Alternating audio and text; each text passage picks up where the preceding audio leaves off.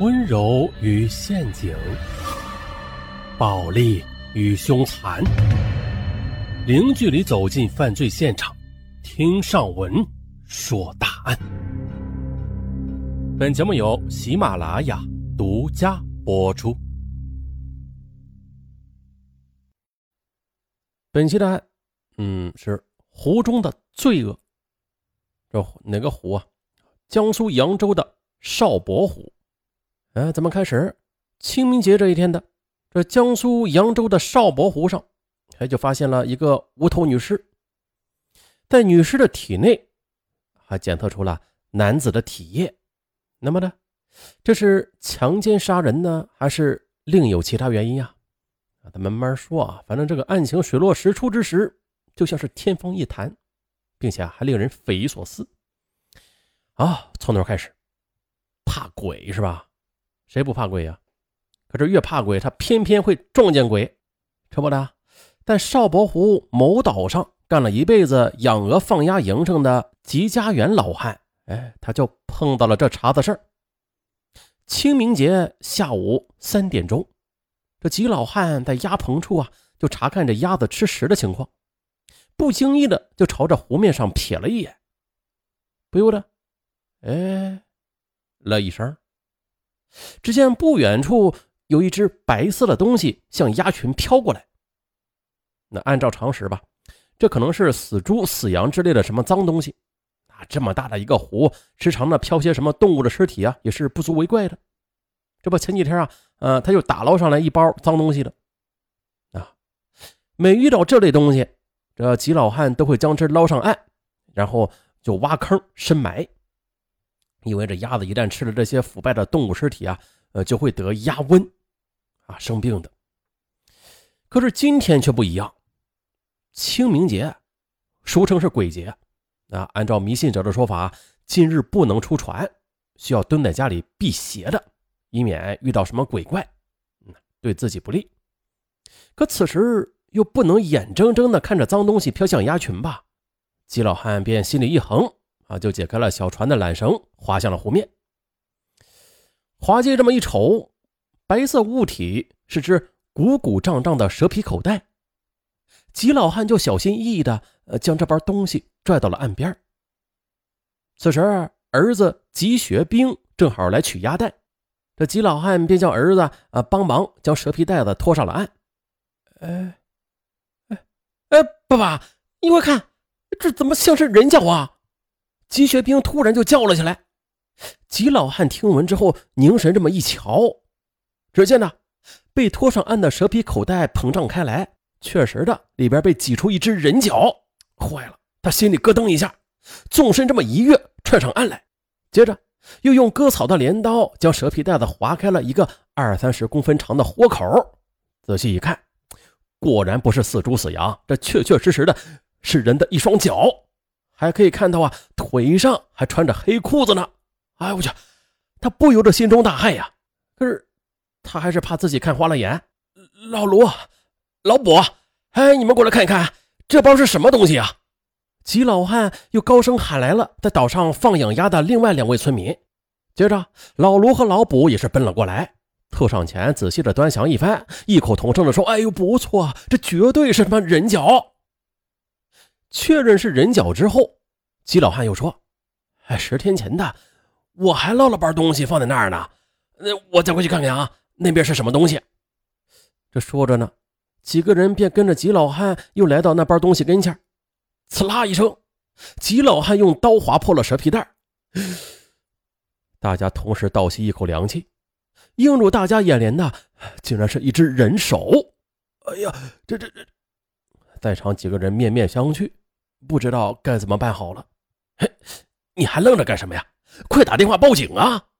还是吉老汉先回过神来，对儿子叫道，接着又摇摇头，无奈的说：“哎，这这晦气啊！这这鬼节碰到鬼了。”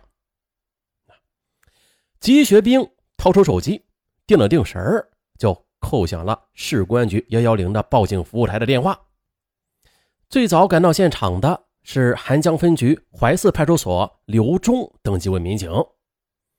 他们在查看和确认蛇皮袋内的物体是尸块之后的，就一边保护现场，一边向市局幺幺零和分局领导做了汇报。半个多小时之后，市公安局的副局长啊，还有各种分局局长啊，还有副局长带领着侦查人员，也是火速的都赶到现场，组织指挥调查。这邵伯湖是扬州第二大淡水湖，和淮河下游人江水道啊，距扬州城区有近二十公里的路程。这尸块所在的现场位于湖面南端的西新墟上。这西新墟啊，它是一个。副业区面积是三百多亩，不少村民在这里是养鹅、放鸭和蓄水养蟹。村民说了，这尸块是渔民打鱼区水域发现的，该水域是紧靠邵伯湖的主航道，所以来往的船只较多。夜色从四周围拢了过来，很快的将西新区笼罩的是漆黑如墨。为了争取时间，民警们便扯起了电灯。迅速的展开了现场访问和现场勘查。现场勘查发现了，这尸块是共分两部分，无头躯干和上肢为一部分，另外一部分是肚脐以下的躯干和下肢。两部分尸块分别是被两只蛇皮袋对套着这么包装着，用绿色的尼龙绳捆绑着的，啊，又通过拼接，这两个尸块应该是为女尸的上身。和下身，只见上身尸块有多处的锐器伤，方向是凌乱的。尸块占有大量的稻草屑。再就是死者左手腕的背侧有青黑色的桃形针刺样的纹身，双足的指甲是染有桃红色的指甲油。再就是胸罩内粘附着三根断发，最长的约是五公分。并且啊，是经过了焗油黄染。这女尸衣着质地普通，但是样式嘛，却是比较新潮与前卫。啊，根据勘查，这现场人员形成这样一个共识啊，这是一起杀人分尸案件。邵伯湖是抛尸现场，不是第一现场。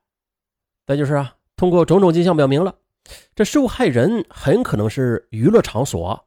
或者呃，洗浴休闲业从业人员。基于上述观点，指挥部就做出了如下部署：法医方面是对尸块进行进一步的检验，去研探受害人的年龄、身高、死因、死亡的时间等等方面问题；对蛇皮袋的尼龙绳进行使用范围调查；对尸体上粘附的稻草屑也是进行品种、种植地区调查等等。这赵南军局长是案发后次日赶到破案指挥部的。昨天他在省城开会的时候就接到了案情报告。今日中午这会议一结束，他就马不停蹄的赶到这儿来。多年来，他给自己定了一个规矩，就是命案必须到场，目的是在于帮助同志们分析这研究案情啊。更重要的就是表明这市局党委对命案的高度重视。在指挥部，赵局长掏出笔记本，认真的听取案情汇报。啊，我呢先来介绍一下这法医检验的鉴定情况吧。首先发言的是刑警支队的政委法医学专家孙介如。在昨晚呢，这尸块是被运送到市公安局的法医解剖室，就是在孙介如主持之下的这市区两级法医也是挑灯夜战，细致细致检验。对杀人碎尸案来说吧，确定尸源那是第一要务，由此法医检验那就十分关键了，在指明侦查方向方面那是起着重要作用的。经过一夜的奋战，法医们拿出了几条重要的意见：一啊，死者是女性，年龄约是二十二岁，身高是一米六六左右，体态中等，系遭锐器刺破心脏，导致循环衰竭而死亡。二。根据尸块腐败程度、婴躯的生长发育状况，又结合现场的气温、水温等自然条件，又推断出了死亡时间。据检测时间是二十天左右，即三月十五日前后。三，根据尸块上的创口的性状，又结合这衣着破裂口的特征，推断了这致伤工具是为单刃的匕首，分尸工具系。菜刀之类。四，尸块内发现男性液体。接着，孙政委又特意的对死者胸罩内发现的三根断发也是做了说明。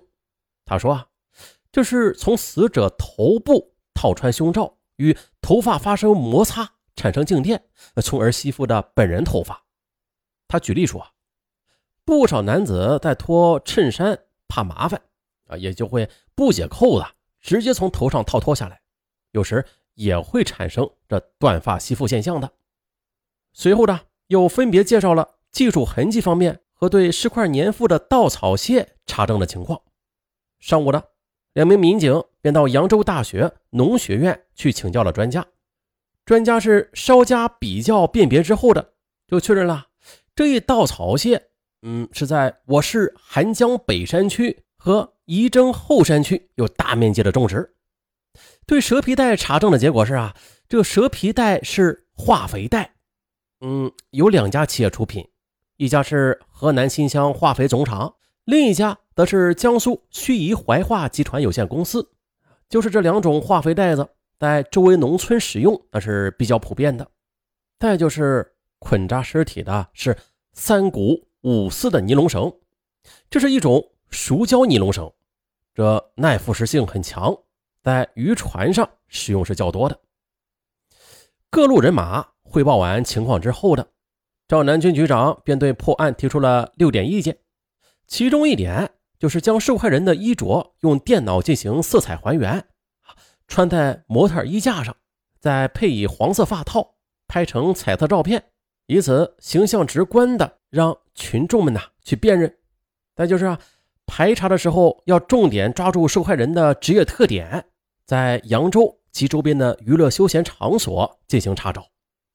再就是对作案人的排查范围，赵局长将其确定在现场中心周围的八个乡村。